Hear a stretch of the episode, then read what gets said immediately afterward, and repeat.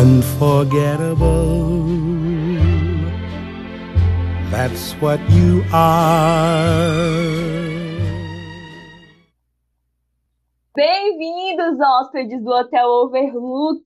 Nós estamos aqui hoje para falar do filme A Ghost Story. Se você não assistiu, não tem problema ouvir esse podcast, porque nada do que, do que a gente vai falar estragaria a sua experiência assistindo o filme, mesmo que a gente fale sobre todo o filme, não vai estragar a sua experiência, é uma coisa muito única. O nome é A Ghost Story, mas o filme não é de terror, então fiquem em paz. Nesse podcast não falamos só sobre filmes de terror. Meu nome é Amanda Dória e eu estou aqui com o Lennon e com o Gubert. Se apresentem, menino! Fala, galera do, galera do Zap. É filme de terror, sim, não assiste não. Não assistir, galera. É muito bom, assiste. Oi, gente. Bom, se você terminou um relacionamento há pouco tempo, realmente é um filme de terror bem pesado. Ai, não desculpa. Assistam. Foi mal, Gubert. Ai, gente. Não, eu tô suave, não esquenta disso não. Já superei, embora não pareça. Cadê a, a edição para colocar uma música de corno aí, um sertanejo universitário? Garota de São Paulo, ele está livre. Corram. Gente, a Ghost Story é um filme de 2017 que talvez não seja tão popular no Brasil porque ele não chegou a ir aos cinemas, o que foi um erro. Imagina ver esse filme no cinema, ia ter sido incrível. O Prime comprou os direitos para distribuir, só que a Netflix viu que deu certo no Prime, comprou do Prime e agora só a Netflix tem. E é isso. O, Lennon não gostou muito dessa novidade, na verdade ele ficou bem frustrado. Nossa, eu fiquei muito puto com aquele título. Como é que chama? Sombras da, da Vida? É Sombras da Vida? É, mas olha, esse é o nome em português. Que título é esse, gente? O que a Netflix faz da vida pra colocar esse título? Sombras da Vida. Sombras. Meu Deus do céu. E tá eu acho que é, é mania de brasileiro, porque quando você lê Sombras da Vida, você não pensa, pô, vou assistir um filme niilista. Você pensa, pô, eu vou assistir um filme espírita. Não é essa sensação que dá. Não, mas tipo, é talento. Que nem o Mr. Brooks. O nome do filme é Mr. Brooks, é o nome do cara, só que foi traduzido como Instinto Assassino. é que nem Baby Driver, que foi traduzido como Em Ritmo de Fuga. É tipo, Porque aí eles pegam o filme e colocam no título, entendeu? Ah, ele foge no ritmo da música, vão ficar em ritmo de fuga. Dane-se o título. E tem o clássico, né? 11 homens e um segredo, 12 homens e mais um segredo, 13 homens e outro segredo. Clássicos do Brasil. Um dos meus favoritos ainda vai ser o Evil Dead, que acabou virando Uma Noite Alucinante, A Morte do Demônio.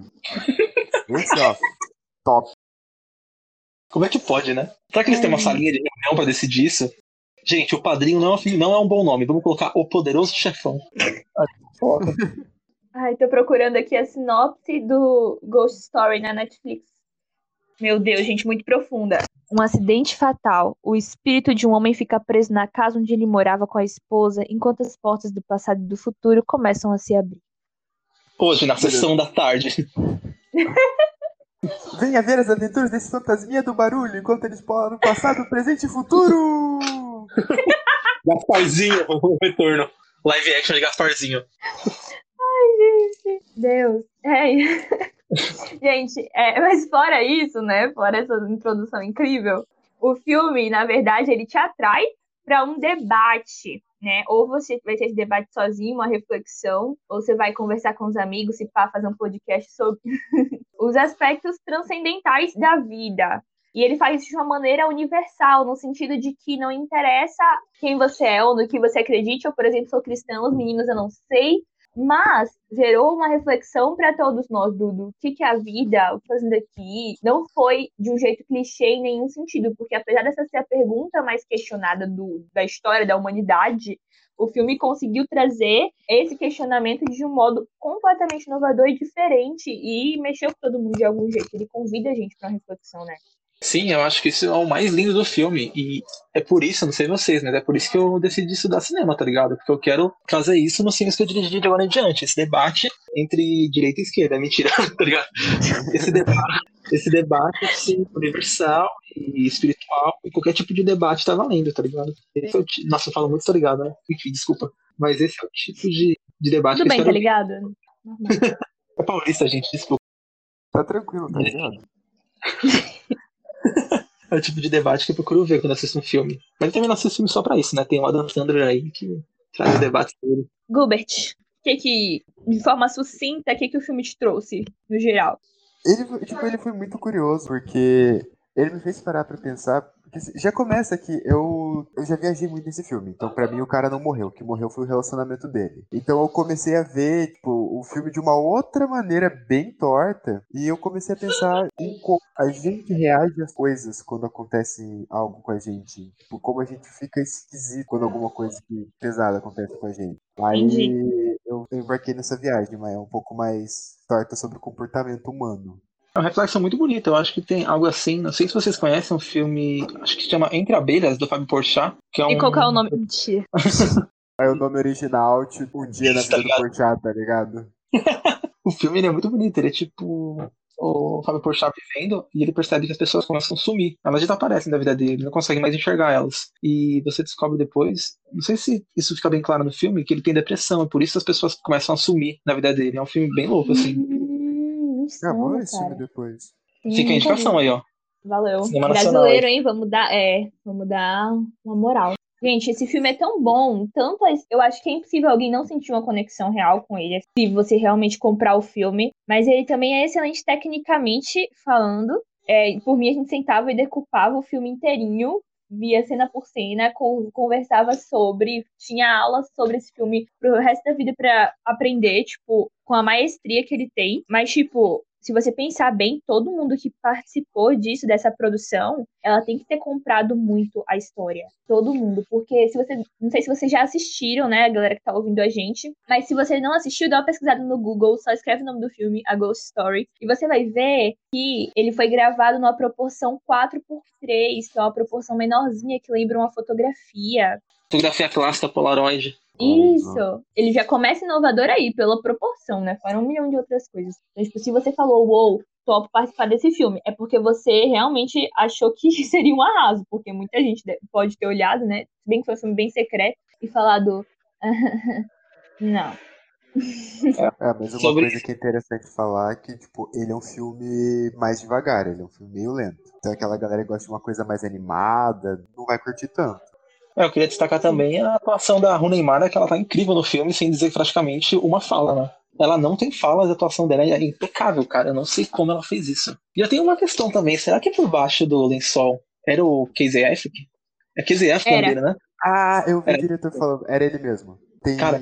uma cena que ele não tá no lençol, que é quando é, colocaram um dublê porque ele parecia na cena junto com o fantasma. Sim, Ah, sim. eu tava pensando isso. Eu tava me perguntando se eles tinham gravado assim. Porque faria sentido na minha cabeça que eles tenham colocado um dublê. Na cena que você descobre. Meu Deus, alerta spoiler! Que você descobre que quem fazia o barulho na casa era o próprio fantasma. Diz que ele ficou com puta ciúmes da, do figurino dele.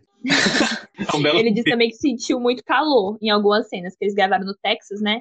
Cara, e eu fico pensando como é que ele pode atuar tão bem com o lençol em cima dele, sem falar nada, sem ter o rosto. Sim, você percebe a dor do fantasma sem nenhuma expressão, cara. Isso, isso é louco Sim. demais. Fenomenal, cara. Isso é fenomenal. Como a gente tava falando da proporção do filme, o que ocorre é, é isso, né? A intenção é parecer uma fotografia Polaroid, porque a fotografia é, tipo, é uma coisa que todo mundo relaciona ao conceito de eterno. Porque você tirou, tipo, ah, vou tirar essa foto aqui pra eternizar esse momento, né? Só que eternidade, conceitualmente falando, significa alguma coisa que não só nunca vai deixar de existir, mas alguma coisa que também nunca começou a existir, ou seja, existe desde sempre, antes do tempo existir, e vai continuar existindo mesmo quando o tempo acabar. Isso é muito louco. E é uma Muito coisa assim que não é né? palpável. Muito profundo, né? Vocês lembram do, do, do discurso do niilista, do cara da festa? Nossa, eu lembro do momento, assim. Ele é um ator bem conceituado, né? Pra estar só numa pontinha, aquele cara. Eu não lembro o nome dele agora, mas já vi trabalho com ele. Eu lembro que quando eu assisti esse discurso, eu fiquei meio, tipo, incomodado, sabe? Tipo, eu fiquei querendo que o filme ia pra frente, mas eu não queria que acabasse o discurso. Foi uma sensação muito estranha que essa cena me passou entre todas, assim, e foi, tipo, uma quebra no filme, sabe? Ver aquela galera, tipo, acho que era tudo jovem, né? Meio jovem adulto. E o cara sentado na mesa, assim, falando sobre um discurso de que não importa o que você faça na vida, não tem importância, porque no final vai todo mundo morrer e nada seu vai ser lembrado. Aí você se pega assistindo esse filme com a proporção minúscula que você já fica, tipo, preso. E o cara falando isso na sua cara, você fica, mano, o que, que eu tô assistindo, sabe? É muito pesado pra mim, essa cena foi incrível. É incrível.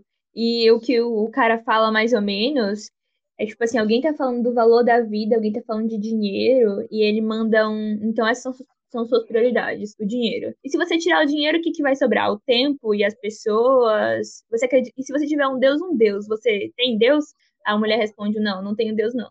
E aí ele manda um. É que as melhores sinfonias do mundo foram escritas para Deus. Então vamos supor que Beethoven descobre que Deus não existe, então ele só escreveu as sinfonias para que outras pessoas e outros povos tivessem acesso. Se Deus não existe, então tudo passa e nada pode ser eterno, porque mesmo que alguém se lembre da Sinfonia de Beethoven hoje, o mundo vai acabar um dia. Por mais que façamos o que pudermos para que alguém se lembre de nós, uma hora não vai existir sequer alguém que só uma lembrança. Pesado, né, velho? E eu acho uma metáfora do filme também, porque o personagem do fantasma, o KZF, que, não sei se estou falando certo o nome dele, se não tiver, desculpa KZF. Mas o personagem dele, desde o começo, você percebe que ele não quer se mudar daquela casa, desde quando ele tá vivo. Então aquilo é tipo um bem material para ele. E ele só consegue realmente ir embora quando aquele, ele, ele vê que aquele bem material foi destruído, sabe? E tudo que ele tinha antes disso era o tempo. Você percebe que, para mim, o filme, mais do que uma história de fantasma, uma história de amor, é uma história sobre o tempo, sabe? O tempo que ele tem ali, o tempo que ele tem para stalkear ela, o tempo mesmo, o tempo que ele tem que ficar naquela casa. É, e mesmo com a casa destruída, ele ainda vai pro futuro e volta pro passado. Então, assim, eu não acho que seja exatamente sobre o tempo, é mais sobre o, você aprender a deixar as coisas irem. Porque se não tá mais. Se você não faz mais parte daquilo, se aquilo não faz mais parte de você, se você ficar se segurando naquilo, só vai te fazer mal. Você vai ficar. É tipo um let it go, né? Pra sempre. É, let it go. Mas também é uma coisa que trabalha o. Tá, então ninguém é eterno, então existe eternidade, então o que que é? Sabe, eu, é eu acho que é esse o questionamento. Tipo, ele tá preso naquilo porque aquilo é tudo que ele tinha, o cara. A casa. Nem, nem, tanto, nem tanto a, ca... a casa. Tanto que, é, Sim, é tudo que ele tinha, tudo as lembranças que ele tinha, né? E, e aí é engraçado que a hora que ele vai conversar, existe uma cena no filme que ele conversa com um outro fantasma, que tá na casa vizinha. Aquilo ali para mim, gente, para mim é insano aquela cena. Mas acho que, não sei se a gente fala dela agora, se a gente fala dela nas cenas que destacam. Vamos deixar ela aqui. Vamos deixar ela guardadinha. Eu queria falar mais um pouquinho sobre a questão do tempo e da casa que eu disse que a casa era mais importante para ele, mas no final você descobre que não, ele não estava ali pela casa, ele estava ali pelo bilhete que a Rooney Mara deixou. Que quando ele pega aquele bilhete, ele simplesmente aceita que ele tem que ir, sabe? Mesmo com, com a casa em pé, ele só aceita que ele tem que ir embora. E ele, e ele vai. Não acho que ele estava ali pelo bilhete. Eu acho que é pelo é, bilhete, acho... sabia? Assim, não, é mais pelo que o bilhete significou para ele. Significa é vida, né? né? O, o, pouquinho de vida que não, ele tinha.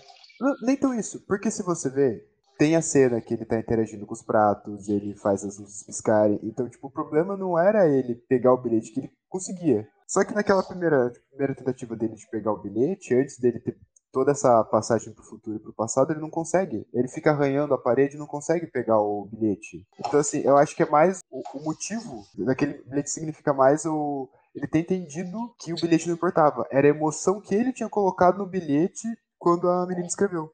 Sim, porque é, eu acho que aquilo ali. Sim, a gente, a gente atribui a emoção às coisas, né? Sei lá, uma pessoa pode te dar um pedaço de papel e você achar aquilo imenso, mais do que, sei lá, um e iPhone aqui... Ultimate, sabe? Sim, e o insano é que isso era a eternidade para ele, né? Eu acho que o filme faz isso, ele traz ele debate muito o que é eternidade. Eu tô batendo muito nessa tecla. Uma coisa que eu acho engraçada é que eu consegui fazer um paralelo quando eu tava assistindo o filme, é que tem um livro na Bíblia que chama Eclesiastes. Nesse livro tem uma frase que todo mundo já ouviu, em, seja em meme, seja em qualquer, com a avó falando, qualquer coisa, a gente já ouviu isso. Que é, não há nada de novo debaixo do sol. Isso, eu gente. Nunca isso, Amanda. Você nunca ouviu isso? Amanda, eu nunca ouvi isso. Você nunca eu ouviu Não Há Nada de Novo Debaixo fosse... do Sol? Eu achei que fosse tipo alguma coisa de Shakespeare. Gilbert. Não, ele ouviu e ele achou que era de Shakespeare. Eu achei porque tipo, parece muito aquela parada do ah, existe muito mais coisa entre o céu e a terra do que nossa filosofia. Tipo, eu achei que fosse alguma coisa dessa peça, tá ligado? Então, gente, para todos os nossos ouvintes, a frase não há nada de novo debaixo do sol existe e não é de Shakespeare. Tá lá na Bíblia, no livro de Eclesiastes. E, na verdade, é uma frase que é muito repetida, porque o que o cara tá falando é que tudo que a gente faz na Terra. Olha que insano, velho. Esse cara seria classificado como existencialista se a época fosse contemporânea. E ele tá dentro da Bíblia, ele manda um. Tudo que a gente faz na Terra, tudo que acontece, nossos antepassados já fizeram.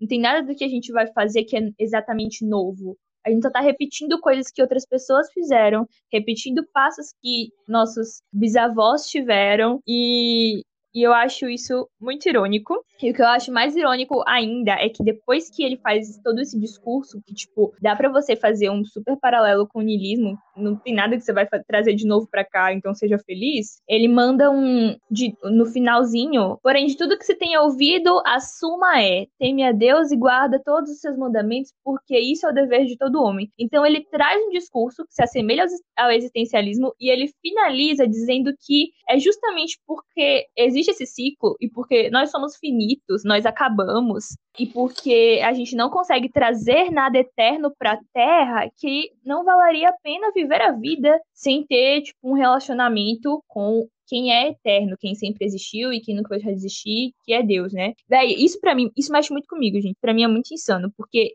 ele trouxe dois conceitos que seriam opostos no mesmo lugar e, e, enfim, isso mexe muito comigo e eu não tive como não lembrar disso quando eu assisti o filme, sabe?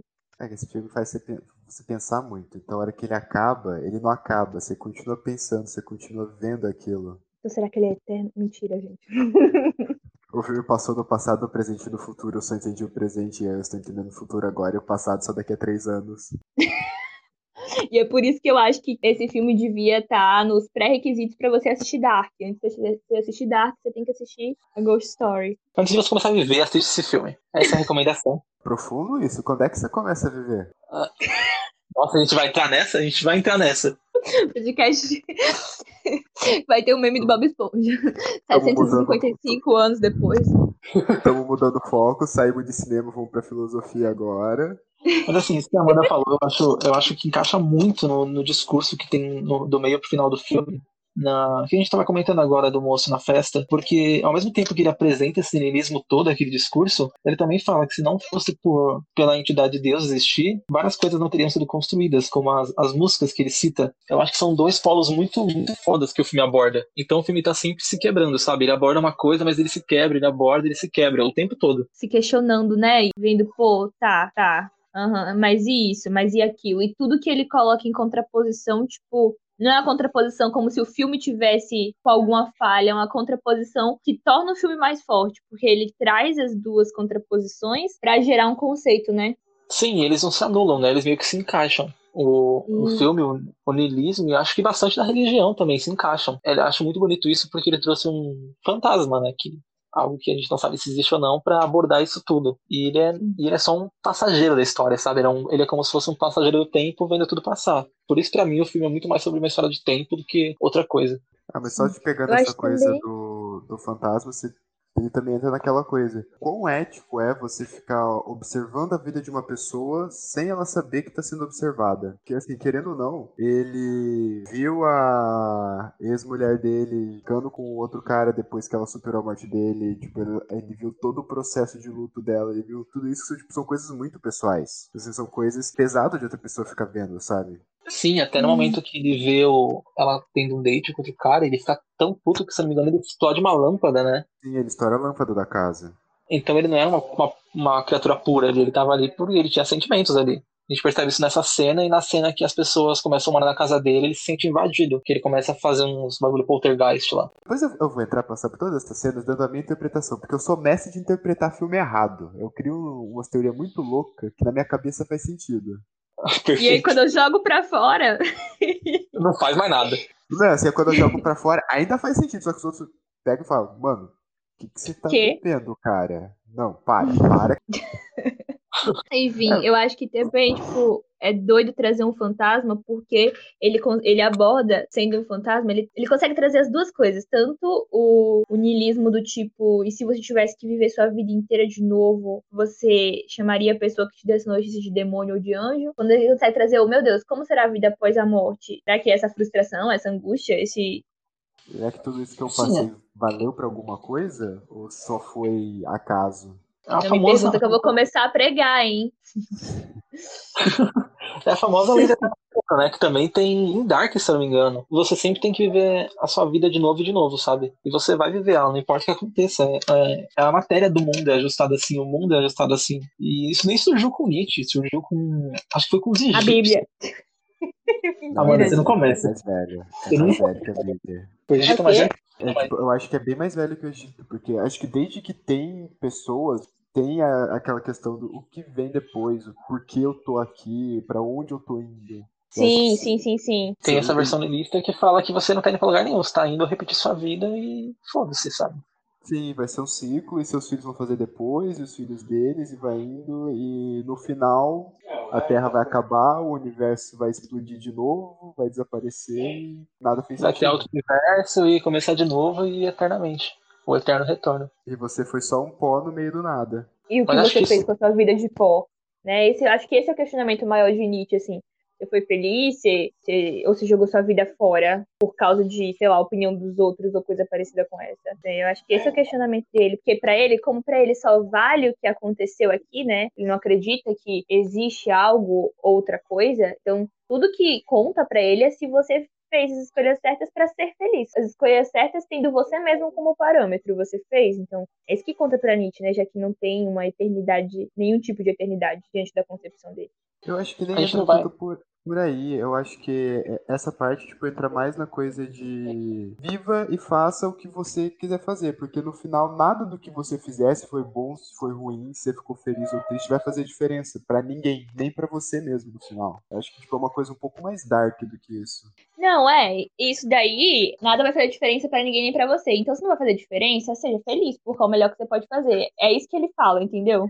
Eu acho que, que sim, mas eu- enxergo, assim, mas algo meu, né? Eu enxergo que o Nietzsche quer dizer algo mais deixe sua marca no mundo, sabe? Como o próprio discurso diz que o- os artistas que ele cita no filme deixaram sua marca no mundo. Tanto que se alguém for mudar daqui um milhão de anos pra Marte, você ainda vai lembrar de sinfonia, sabe? Você ainda vai lembrar de certas músicas, sei lá. Por isso, você deixando sua marca é uma forma de talvez quebrar o eterno retorno, sabe? É, Mas, mas ele também entra na validade da sua marca, porque você vai deixar uma música que vai inspirar, vai fazer as pessoas pensarem em momentos melhores, mas ele também joga aquilo. Que diferença isso vai fazer no final se o universo É, vai é expandir isso que o cara tanto e vai destruir toda a matéria? É isso que ele fala. Então, Mas tipo, mim- tanto faz o legado que você deixou. O legado que você deixou é uma tentativa de você se agarrar à eternidade. E pra que, que você tá tentando se agarrar à eternidade se ela não existe? É mais ou menos esse conceito. Porque ela não é existe. Porque no momento tudo vai acabar. É isso que ele fala. é- Não tem pra onde fugir. Tipo, por que, que você vai tentar? Então, tipo assim, o que Nietzsche fala na real é o seguinte: esse negócio de perguntar, de falar do- da ciclicidade das coisas, do eterno retorno, é pra você avaliar você mesmo. É uma estratégia que ele entregou. Então, tipo, se, vo- se alguém vier e falar pra você ver sua vida inteira de novo você disser, ah, eu viveria minha vida inteira de novo, significa que você foi feliz. Então, use essa métrica pra você criar a sua vida. Mais ou menos isso que ele quer dizer. Porque pra ele só interessa o que você vai viver aqui. Porque pra ele não existe um depois daqui, um lugar diferente daqui. Seria sobrenatural, seria um fantasma. Eu queria dizer também que não é porque Nietzsche disse que é algo completamente correto, tá, galera? Pode ser só as brisas dele. Ah, sim, claro. Porque do jeito que a gente fala, parece que é isso que vai Sim, eu acontecer e não tem como fugir disso. Vai ser só uma meta. Não. E não, pessoas não, que, que seguem o niilismo seguem a vida. E se você estiver curioso mais sobre esse assunto também, É. Nietzsche escreveu isso sobre a ciência de Gaia e assim dizia Zaratustra. Acho que é assim que diz o nome do livro. Zaratrusta, Zaratusta. Era sobre esse Zara, assunto. marca de roupa, fica na Zara. É isso, a gente só tá trazendo porque é pertinente. O filme pensa muito sobre isso e se baseia muito nisso. O discurso do cara lá na festa é niilista. O insano é que eles conseguem trazer um conceito niilista através de um elemento que seria sobrenatural, que é o tal do fantasma, né? É, não E também de um modo, de um modo universal. Não é só niilista que vai gostar do filme ou que vai. Até porque eu sou cristã. Então, tipo. É, e eu não gosto do Nietzsche, não. Queria dizer. Let's wrap this all up under the blanket of someone thinking this is something that they'll remember me for. And they did, and we do. And sure enough, we do what we can to endure.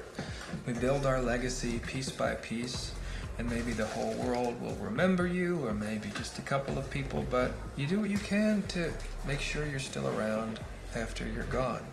And so, we're still reading this book. We're still singing the song. Kids remember their parents and their grandparents.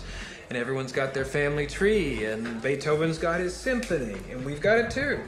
And everyone will keep listening to it for the foreseeable future, but that's where things start breaking down because your kids. Do you have kids? Wait. Who here has kids? You, your kids are gonna die. Yours too. Yours too. Hey, just saying, they're all gonna die. And their kids will die. And so on and so on. And then there's gonna be one big, one big tectonic shift. Yosemite will blow, and the western plates will shift, and the oceans will rise, the mountains will fall, and 90% of humanity will be gone. One fell swoop. This is just science.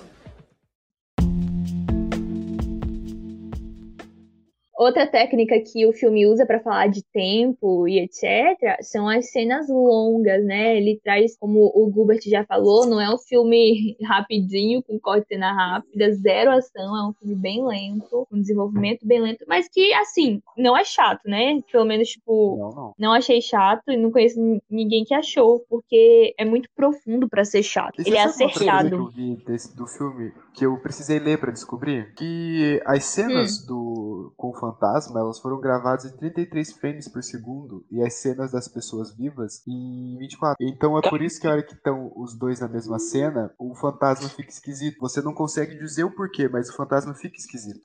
Você sempre sente o fantasma meio. Como é que eu posso explicar? Fora daquela, daquele contexto, né? E eu acho que isso que faz ser incrível. A figura do fantasma, assim, daquela pessoa com, com lençol na cabeça, os dois furos, e tipo, é aquilo fantasma, sabe? Não te incomoda que é aquilo. Eu acho incrível.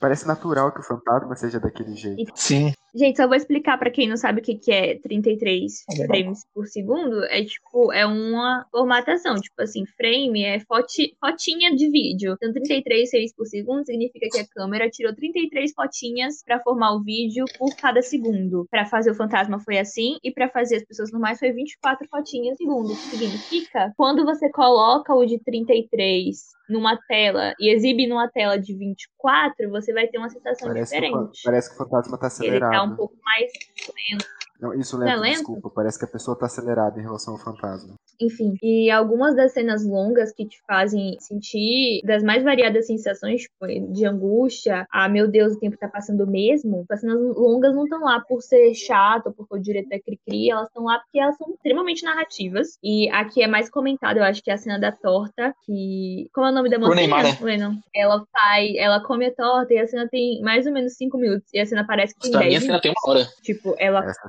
cena foi metade do filme só nessa cena. Ela, ela começa a comer a torta que alguém deixou pra ela, porque sabe que ela tá sofrendo. Ela come devagarzinho a torta, tal, até aí tudo bem. Daí ela pega a torta, senta no chão e come, gente, a torta inteirinha, sentadinha no chão. E você consegue, tipo, pra mim, gente, isso foi magnífico. Eu fiquei, meu Deus, esse cara arrasa. Porque ele conseguiu transmitir a solidão da menina, o escape da menina da realidade que ela tava, de sofrimento, tudo com uma cena de uma mulher comendo uma torta. Eu levantei e Ela come, aplaudi. ela come a torta assim até vomitar, né? É tipo uma cena até que nojenta, né? Exato. Porque ela pega a torta ali, senta no chão e começa a comer. E eu fico me perguntando, será que ela comeu aquela torta inteira mesmo? Porque, cara, parece muito que ela comeu. Comeu, Olha, que comeu. se não comeu, assim, foi muito bem feita aquela cena, hein? Porque você deixa Ela tem que ter a comido. menina comendo e a torta sumindo do prato e você fazer editar isso. É, ó, trampo, hein? É boa sorte. Eu acho legal que pra todo mundo que eu mostrei essa cena, as pessoas não conseguem ficar totalmente focadas na cena vendo a mulher comer, porque é impossível, né? Então começa a passar vários pensamentos na sua cabeça, tipo, nossa, será que eu paguei o boleto? Ou algo do tipo. Só que você não sai da cena também. Então você olha a cena pensando na sua vida, mas você ainda tá na cena. É uma coisa muito louca que acontece. Eu fiquei prestando atenção no fantasma, eu queria ver se ele ia fazer alguma coisa e, tipo, ele só ficou lá parado encarando. Foi um pouco frustrante isso. Então, você tava pensando, ah, será que eu tô fazendo alguma coisa? Você não consegue ficar pensando na mulher comendo. Não é tipo você assistir um, sei lá, Exterminador do Futuro e ficar totalmente focado naquilo, pensando só no filme. Você começa a sair da sua mente, sabe? Eu acho isso incrível nessa cena. Começa a viajar. Mas ao mesmo Sim, tempo que você começa a viajar, a náusea tá lá em você. Gente, eu fiquei muito enjoada enquanto ela tava comendo. Ela começou a me dar um enjoo, um nervoso. Eu achei que eu ia vomitar junto com ela. E Eu mesmo pensando, pensando, essa cena não vai acabar. Essa cena não vai acabar. E, e ela comendo a torta. E eu, meu Deus, meu apartamento em São Paulo. E ela comendo a torta. E eu querendo vomitar. E tudo junto. Eu fiquei muito pensando, ô, tortinha boa, hein? Nossa, que delícia uma tortinha agora. né? Tava Eu pensei, nossa, amador, em menos de 5 minutos eu acabava com essa torta e nem vomitava no final. Inclusive, tô acostumado. Ai, outra cena muito longa que eu não acho tão comentada é a cena no início do filme, antes do mocinho morrer, Lennon, o nome do mocinho. Casey Affleck. Antes dele morrer. Primo do Ben Affleck. Não tenho é certeza quê? da ação. Irmão ou primo do Ben Affleck. Não tenho certeza da filiação. Hum. É o Batman, gente. Ele é irmão do Batman. Na cena antes dele morrer, ele tá deitado na cama, né? Eles levantam porque eles ouvem um barulho. Depois eles voltam pra cama. Não vem nada e voltam pra cama. E quando eles voltam pra cama, tem uma cena que é super de afeto, assim. Que eles começam a fazer carinho no outro, mas é, é um afeto, não rola sexo, não rola nada disso. E eles ficam fazendo carinho, eles ficam se olhando. E aquela cena, gente, é longa, ela é eterna. Pra mim, ela durou muito tempo. A primeira meia hora do filme é só assim, praticamente. Que é, tipo, Aí nas só- últimas uma hora, isso também. né? Não, não, mas é que eu tô falando, tipo, essa cena que ela tá falando, tipo, é o ápice do começo do filme, né? A primeira meia hora é só isso. Só eles, eu acho que mostra umas Vivendo. duas vezes que eles estão querendo discutir por conta da casa, mas o resto tudo é isso. Tipo, são os dois se amando, é beijo, um fazendo carinho no outro, até chegar nessa cena que é a hora que aparece o fantasma a primeira vez, que não aparece, mas aparece. Engraçado Não aparece, é que não assim, aparece. não parece, mas sabe que tá ali. Engraçado é que a sensação que eu tive enquanto eles viviam essas coisas de, de, de casal que se ama muito, porque, tipo assim, são cenas que mostram que era o amor da vida um do outro. É isso que, que eu senti, assim. Mas eu tive a sensação de nostalgia, a mesma sensação que eu tenho quando eu, tava nos- quando eu tô nostálgica, foi a sensação que eu tive assistindo aquelas cenas. E não tinha acontecido nada ainda. Eu ainda não tinha entendido quem ia morrer, quem era o fantasma, o que, que ia acontecer. E mesmo assim eu senti nostalgia naquelas cenas. Mas principalmente nessa, que eles vão ver o que tá acontecendo e voltam pra cama e ficam se olhando e, sabe? Essa cena de. de no- essa, essa não, essa sensação de nostalgia eu senti no começo do filme. Quando começou, começou a passar. Porque eu comecei a lembrar dos meus avós. Por conta do enquadramento. Parecia. aquela, tipo, Foto antiga. é, parecia foto antiga. Aí meu, meus avós, eles viajavam muito no interior de São Paulo. E eles tiravam muitas fotos. E daí eles colocavam naquelas coisinhas que se projetava na parede. Aí ficava aquele quadradão das fotos antigas na, projetado na parede com as fotos das viagens. Eu lembrei muito disso.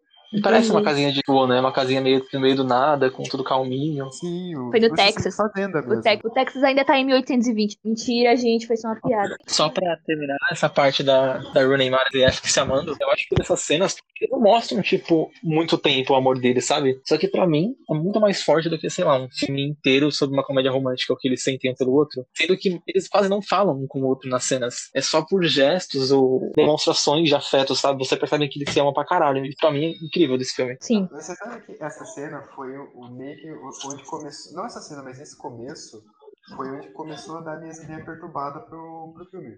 Porque um outro, um outro olhar que você pode Começou. ter pra essa O cachorro até latiu. Ele viu o fantasma e pensou: Meu Deus, eu não sei o que é mais assustador, o fantasma ou a ideia do Gilbert?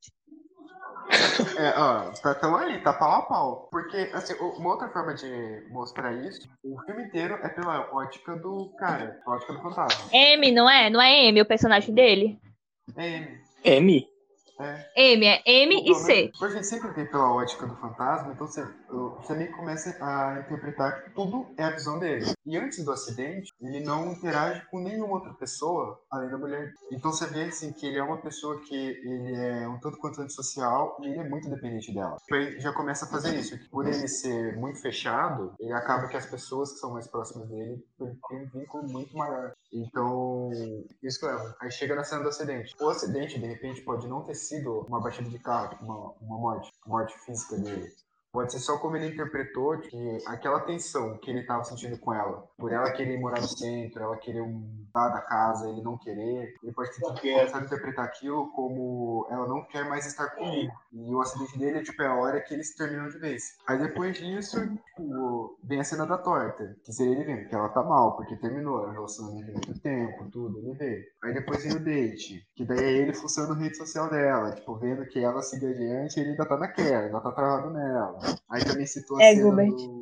que muda a família. Essa é uma cena que eu achei muito curiosa, porque a família fala espanhol. O filme inteiro em inglês e a Uhum. família falando espanhol. Eu levei isso pra um lado muito errado. No sentido de, ele tentou, ele encontrou outra pessoa, ele tentou continuar a vida com essa pessoa que ele tinha com a esposa dele, que não deu certo, só que ele tinha um problema de comunicação porque ele ainda tava preso. É por conta disso, ele escuta espanhol.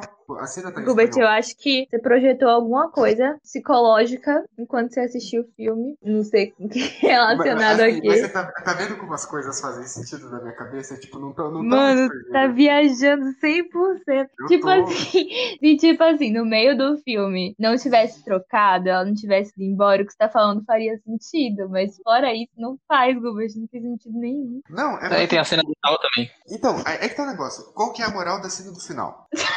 Assim, Gente, se você quer pular, teoria, a pular o teoria da devaneio conspiração. Gilbert, a teoria da conspiração, se você não gosta muito, pula pro minuto X. Tô fui no- É porque, tipo, qual que é a moral? Ah, o, o final desse filme, assim, ah, pra mim o tempo linear acaba com ele raspando a parede tentando encontrar a mensagem dela. Que ele sabia Certo. que ele tinha escondido uma mensagem na casa e tava procurando e achou ali. Aí chega no final que a casa é demolida e ele fica um tempo lá até o, o, o prédio ser construído, depois ele tenta se matar e volta. A minha teoria conspiratória é que ele realmente ele começa a pensar como seria o futuro e ele vê, tipo, a casa vai ser destruída, ninguém nunca vai ligar pra ele, que ele vai terminar sozinho, daí ele vê o outro fantasma. Aí ele, esse fantasma eu encaro como se fosse uma pessoa que ele conheceu, que passou por um negócio parecido, e ele viu que a outra pessoa seguiu a vida dela.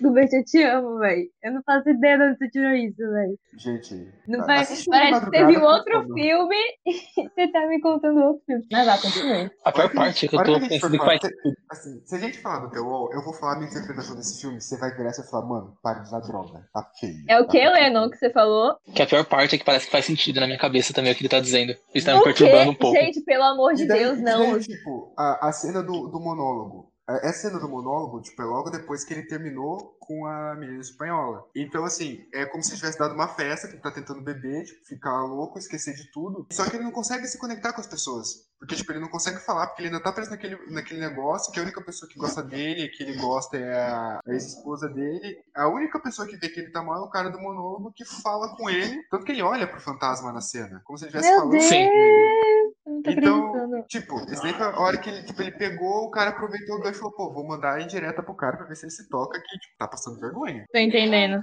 Talvez o que você tá falando faria muito sentido em algum sentido. Que, tipo assim, o, o escritor, o roteirista, que eu acho que é o mesmo que o diretor, ele falou assim né? que David Owen ou, ou Lowry. Lowry. Isso. Ele falou que tem que muito do filme tem a ver com o medo que ele tinha de não escrever alguma coisa boa, assim.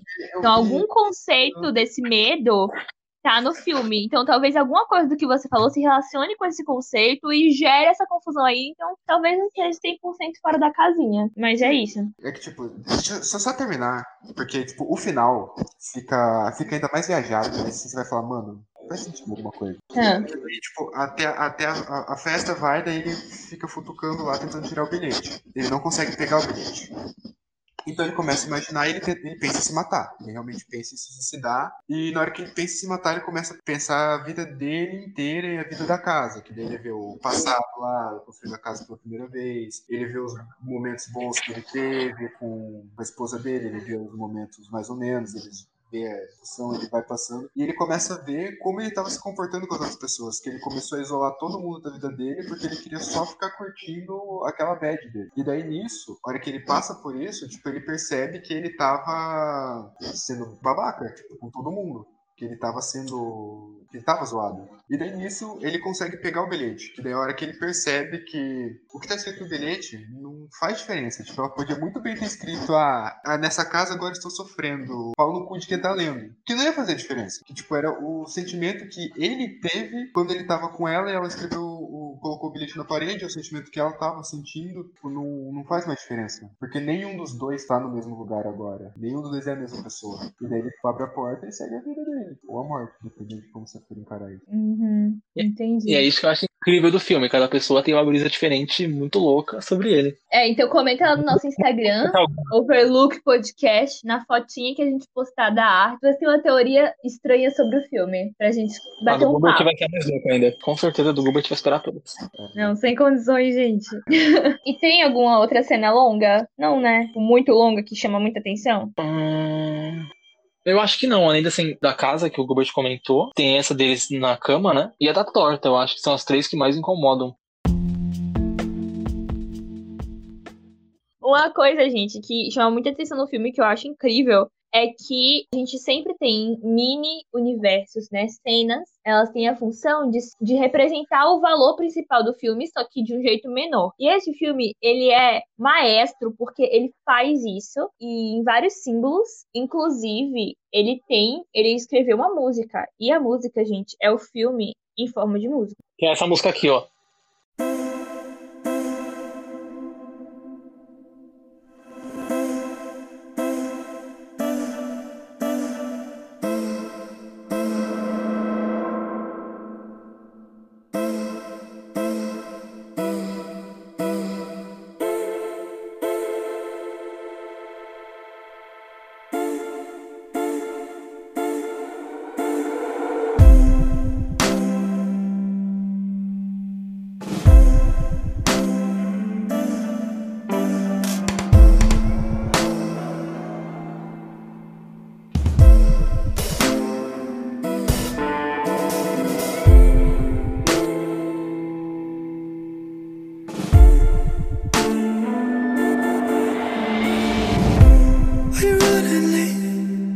Late? Did you sleep too much? All the awful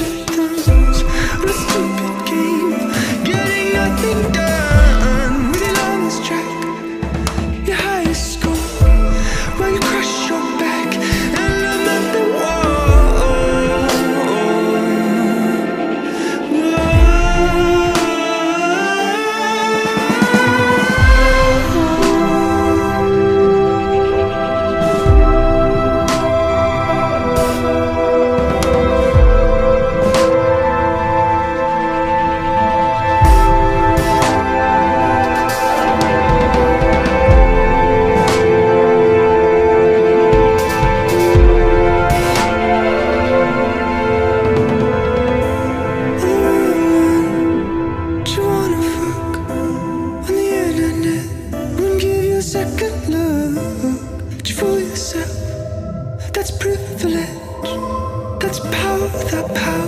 That's a. Business.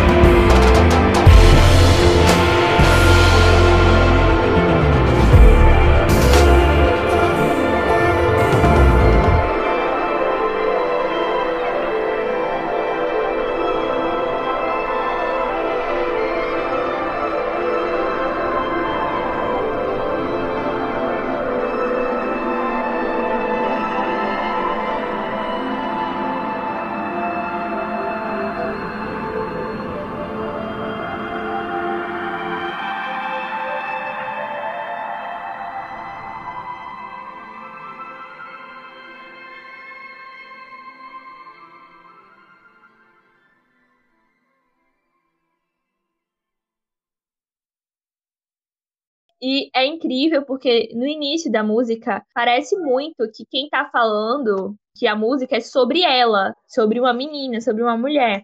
Ah, na verdade, parece que é a menina cantando pro cara. Você tá atrasado de novo? Ela já acordou?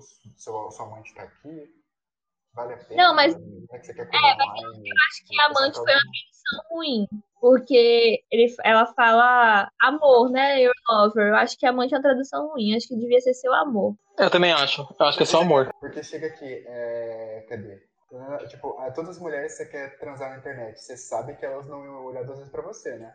Não, eu acho que aí já parece que é ele falando pra ele mesmo. Porque aqui, ó, presta atenção, o que eu acho incrível do filme é isso. No início, parece que ele tá falando que a música é pra ela, alguma coisa assim. Entende? Tipo, como se fosse ele falando sobre ela pra ele mesmo. Eu sinto que é isso. Porque ele tá falando, você tá atrasado, você dormiu demais, todos os seus sonhos estranhos, eu acho que são reais o suficiente. Ela tem sonhos estranhos no filme, né? No início do filme, ela fala pra ele dos sonhos estranhos que ela tem. E, tipo, eu acho que ele tá falando música pra ela, assim. E aí, depois, ele fala espelho, espelho. Ele tá falando com ele mesmo a partir daí. Então, tipo, eu acho que isso reflete o filme, porque no início do filme, você acha, até, tipo, ela se mudar, você acha que é sobre eles dois. E depois você entende que não é sobre eles dois, é sobre a jornada dele. Sobre onde ele tá preso, por que ele tá preso. Tanto que na cena que ele fala com o fantasma, o fantasma fala, estou esperando alguém. E ele pergunta quem. E o fantasma fala que nem se lembra quem é que ele tá esperando.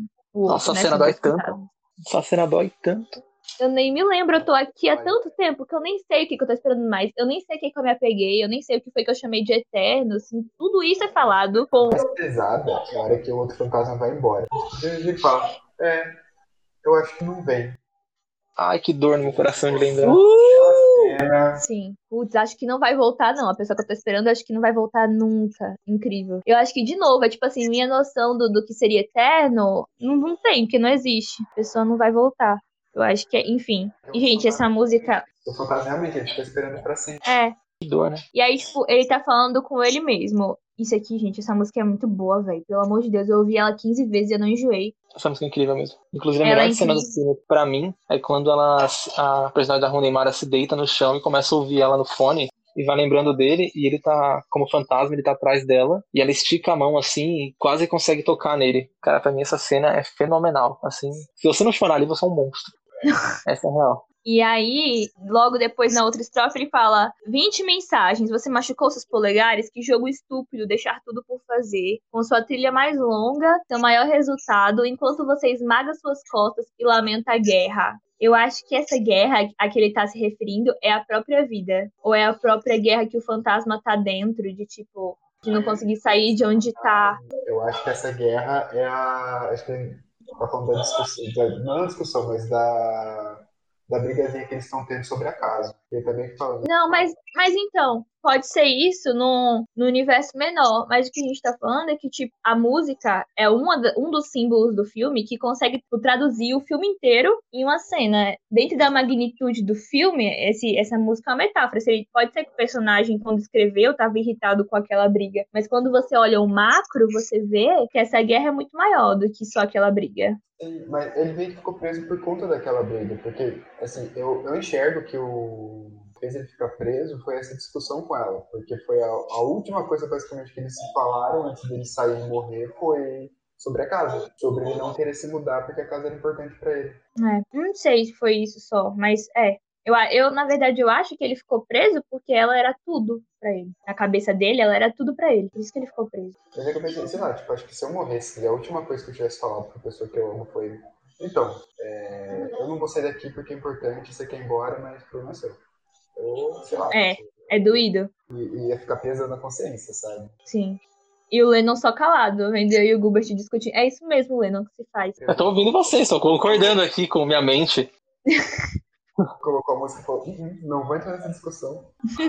E eu acho também que na hora que ele fala All the woman that you wanna fuck, por todas as mulheres que você quer transar na internet, não lhe daria uma segunda olhada. Eu acho que ele tá falando não só, tipo, das mulheres no sentido literal, mas ele também tá falando de coisas frívolas que ele prestou atenção e que não vão prestar atenção para ele de volta. Isso aqui é o próximo verso é que mais mexe comigo e a gente pode até parar de falar da música. Que ele fala: Você se enganou? Isso é um privilégio. Isso é o poder sem poder. Isso é um negócio. Negócio. Gente, isso mexeu comigo muito profundamente. Porque eu fiquei, gente, do que será que ele tá falando? Será que ele tá falando que você se enganar é um privilégio no sentido de enganar acreditando que existe algo metafísico? Ou é um privilégio no sentido de é, você se enganou, você viveu a vida, tipo, anestesiado, sem se importar muito com as coisas. E aí ele fala, that's a business. Tipo, é um negócio, é uma empresa, é um, sabe? O que que é a empresa? O próprio privilégio? O próprio engano que é um privilégio?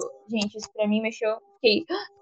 Ai. Sim, eu acho que a música em si, pra mim, não é tipo sobre ele cantando pra ela ou ela cantando pra ele, é mais sobre a vida cantando sobre o filme, sabe? Como se fosse uma música exatamente desenhada da vida sobre o filme. Então, pra mim, esse business que ele fala talvez seja a própria vida, sabe? Tipo, você tá anestesiado da, da sua vida, algo do tipo.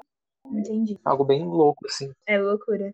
Loucura, porque aqui no mas aqui ele fala, but we know you is I. E isso me, me deixa sobrecarregado. Eu acho que também pode ser o fantasma cantando pra ele vivo. Então ele cantando pra ele mesmo. Tipo, nós sabemos quem somos, que um é o outro. Uhum. E isso me deixa sobrecarregado. No caso, o fantasma falando, eu tô sobrecarregado porque eu tô pensando na minha vida que eu vivi e no fato de que eu não, não tenho mais nada pra viver e que eu tô preso onde eu tô. E, enfim, e toda a sobrecarga que tá sobre ele. Acho isso insano. E ele fala: não posso dormir de noite, não posso me convencer, não posso ignorar isso, não posso deixar pra lá. Eu tenho que achar algum sentido nessa maldita guerra. E isso que me fez achar que a guerra era a própria vida. Tipo, tenho que achar um sentido nisso que eu tô fazendo, no porquê eu tô aqui, enfim. Toda a humanidade, eu acho que grita pelo sentido da vida. É a maior resposta, a maior pergunta do universo, né? O sentido da vida. E é o que o fantasma Eu acho que isso procura. é o... E o fantasma, ele espera, tipo, morrer pra procurar esse sentido, né? Isso é, isso é muito doido. O personagem do Casey, acho que no caso.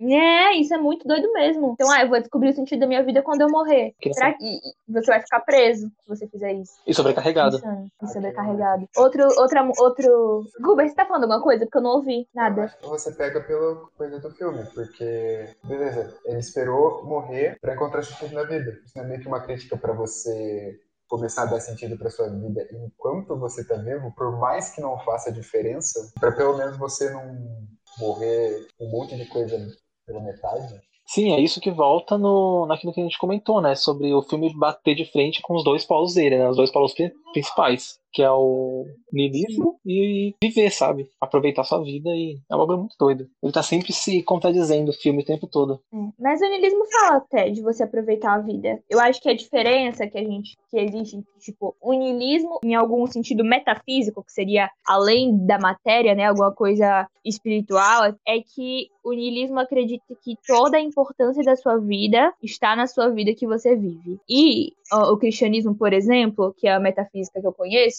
acredita que tipo você vai achar o sentido da vida durante a vida, tipo que seria Cristo, é, e você vai entender esse sentido por completo no, no pós-vida, quando Cristo vir, ou quando você morrer, encontrar com Cristo. Então, tipo, eu acho isso insano, essas. essas... Mas, en- enfim, as duas coisas estão falando para que você busque o sentido da sua vida agora, para que você busque. Um não fala de sentido, fala de mesmo sem sentido, seja feliz. E o outro fala de sentido. Você sabe que, é, é, agora você falando, eu pensei bastante no budismo, né? E essa frase vem do budismo, se não me engano. Ela se originou no budismo. A, Que frase? a, a frase não, a, o pensamento do Nietzsche que deu. que encabeceou no, Ah, no sim. podcast. Do Be Happy. Exatamente. Pode terminar, Gilbert. E o que me fez pensar, tipo, que eles têm aquela noção do samsara, que o, seu- o objetivo final da sua alma é deixar de existir. Que daí você vira um com o cosmos, e que durante esse caminho você vai sofrer, é inevitável, porque você tem que passar por esse sofrimento para você aprender. E entra mais ou menos o que aconteceu com, com ele, né? Porque ele fica isolado, ele fica preso completamente sozinho. Tipo, a pessoa que era mais importante para ele não consegue ver ele, não consegue falar com ele, não consegue interagir, ele não consegue fazer nada com ela. Então, tipo, ele fica vendo aquele inferno. Ele fica revivendo as coisas da própria vida dele até ele conseguir sair. Eu acho que o filme talvez ele fale de. Eu acho que isso da música, gente, me deixou. Me fez pensar agora. Eu não tinha pensado nisso antes. Porque, no sentido de, de buscar sentido. Eu não tinha visto um fantasma. Porque realmente, ele, ele foi feliz, não foi esse cara? Ele, ele viveu com a mulher, com a esposa, com aquela mulher que ele amou muito. Ele escreveu músicas e ele fez o que ele quis. E ele foi feliz, mas ele não achou sentido. Então, E aí ele tá frustrado e escrevendo essa música. Não posso dormir de noite, não posso me convencer, não posso ignorar, tenho- não consigo me convencer a deixar isso pra lá. Eu tenho que fazer isso fazer sentido. Gente, eu não tinha pensado nisso. Insano. E ele termina a música com o mesmo verso, com o mesmo estrofe que ele começou, né? E, e aí fica cíclico, que também é o Eterno Retorno de novo. Sim. né? E o livro de Eclesiastes, gente, muito insano. Ah, tem um conceito muito parecido com isso, de, de arrependimento, de buscar sentido, no curta que o Lennon me mostrou, que é da banda The Luminaires. The. Olha só, Lennon. Eles têm um curta com as músicas deles que chama Ballad of Cleopatra. Incrível.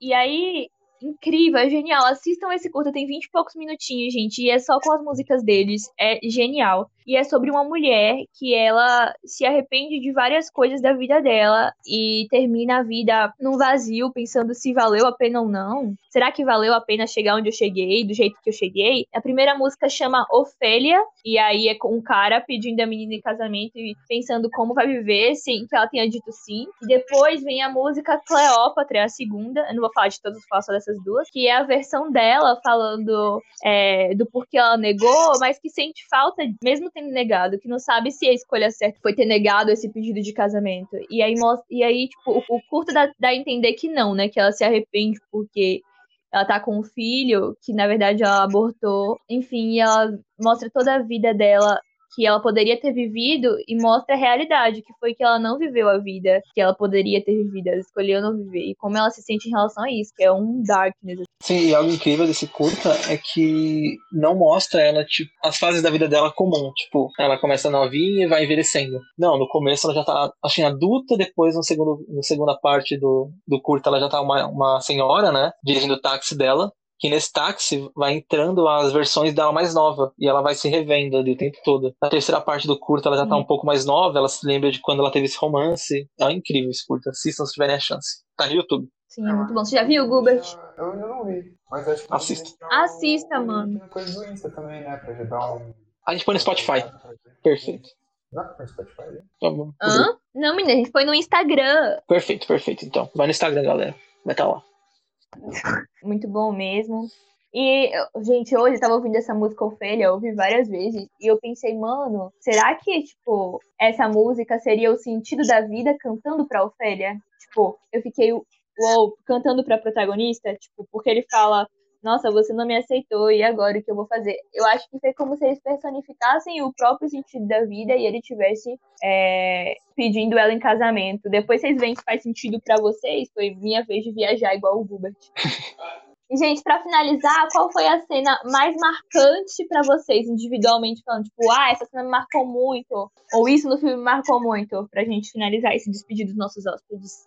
Bom, pra mim eu já disse que a cena que mais marcou com certeza foi a cena da personagem da Neymar deitada e ela ensinando a música. Cara, pra mim é que essa cena é incrível, ela é muito tocante e ela é muito simples, sabe? É só ela deitada ouvindo a música e quase conseguindo encostar no fantasma. Só que pra mim é tão incrível essa cena porque ele tá ali o tempo todo, é meio que um ghost do lado da vida, sabe? Ele, ela- ele tá ali o tempo todo stalkeando ela, mas ela nunca se sentiu conectada com ele de novo. Então, quando ela ouve essa música e se conecta com ele de novo, é meio que um let it go, sabe? Porque depois dessa cena, ela começa a progredir no luto dela. Tem tudo que é aquela cena muito famosa dela, dela saindo pra trabalhar várias vezes, todos os dias, e superando. Que é logo depois dessa cena, se eu não tô enganado. Então, essa última conexão deles faz ela superar, sabe? Essa pra mim é a melhor cena do filme. Disparado. E você, Gilbert, qual é a sua cena preferida? Pra mim, a cena que ele tá tentando pegar a nota, ele não consegue, aí vem o trator, destrói a casa, aí ele olha em volta, tá tudo destruído, aí ele olha pra casa do lado, tinha aquele outro fantasma, e o outro fantasma simplesmente fala, é, parece que não vem. E ele, o fantasma desaparece. Vira pó, né? Vira pó. Sei lá, eu, ia falar- eu queria falar que o fantasma morre, mas ele já tá morto, então não tem como morrer. Gente, eu tenho, só pra terminar aqui, sobre esses outros fantasmas, eu tenho uma brisa muito louca. Eu ia falar minha cena preferida. Calma, Mas tudo bem. calma. Eu tenho uma brisa muito louca sobre esse outro fantasma, porque ele tem um lençol diferente, que parece um lençol de cama mesmo, né? Com umas florzinhas. Aí eu fiquei pensando que ele pode ser uma pessoa muito mais de idade, quando esses, esses lençóis eram mais comuns, sabe? Aqueles lençol de florzinha mesmo. Eu entrei nessa brisa, assim, enquanto assistia. E você tá certo, porque se você parar pra pensar, aquele fantasma esperou por tanto tempo que ele não lembra mais que ele tá esperando. Então faz sentido que ele fosse bem mais velho. Sim, faz muito sentido, né? Eu pensei nisso. Fica aí ó, a lição. E faz sentido também, porque além dele não saber mais do que tá esperando, é como se, tipo, o fantasma do M tivesse pedindo tutoria, tivesse pedindo pro sábio outro fantasma falar pra ele como é essa vida de fantasma que ele não conhece. A cena me lembrou isso. E você, Amanda, qual a cena favorita? Minha cena favorita, gente, é a cena que o fantasma se mata, se joga do prédio. Porque eu fiquei, gente, ele tá tão frustrado com o que ele encontrou, que ele, ele tá tão angustiado, ele não aguenta mais, ele vai se matar, só que ele já tá morto. Então, tipo, foi uma, parafraseando a Mari do BBB, porque aqui também é cultura pop, um mix do ritmo. Na hora que ele se jogou, gente, eu fiquei, meu Deus. E, tipo, a sequência pra mim é muito inteligente, ele se joga e ele volta tempo, e aí ele vê a família morrer, e ele, enfim, isso pra mim foi muito, muito inteligente, e eu fiquei em choque. Na sequência dessa parte da morte também tem ele sentado esperando a casa dele ser construída, né? Ele fica sentado eternamente, onde a casa dele vai ser construída, esperando pra ver a Rooney Mara de novo. Eu acho muito incrível também. Sim. Então, tipo, pra mim, essa aí, minha cena preferida, essa sequência é minha sequência preferida. Choque. É isso, gente. Acho que é isso. Não dá pra escrever o suco mais. Vai ficar pesado o bagulho. Vou ter que chamar minha mãe. Falar, mãe, traz seu diploma de filosofia aqui. Enfim, gente, é, muito obrigada, hóspedes, por terem nos ouvido até aqui. Por terem ouvido, porque, tipo, o que eu mais achei legal desse podcast é que esse filme é um filme que, como a gente falou, é uma visão universal sobre o sentido da vida, já que é o grito que toda humanidade tem. E a gente conseguiu trazer várias cosmovisões relacionadas ao sentido da vida para debater o filme, e isso foi muito legal. Né? A partir de cosmovisões diferentes, a gente debateu o mesmo filme, a mesma ideia. Enfim, isso para mim é sensacional. Obrigada a você que escutou até aqui. Entra no nosso Instagram. Entra no nosso Instagram e ativa as notificações lá para você saber quando a gente vai lançar mais podcasts e, enfim, Compartilha com saber os mais amigos. informações legais que a gente vai lançar. Compartilha com os amigos, isso é muito importante. Dá like e ativa o é, sininho. é isso.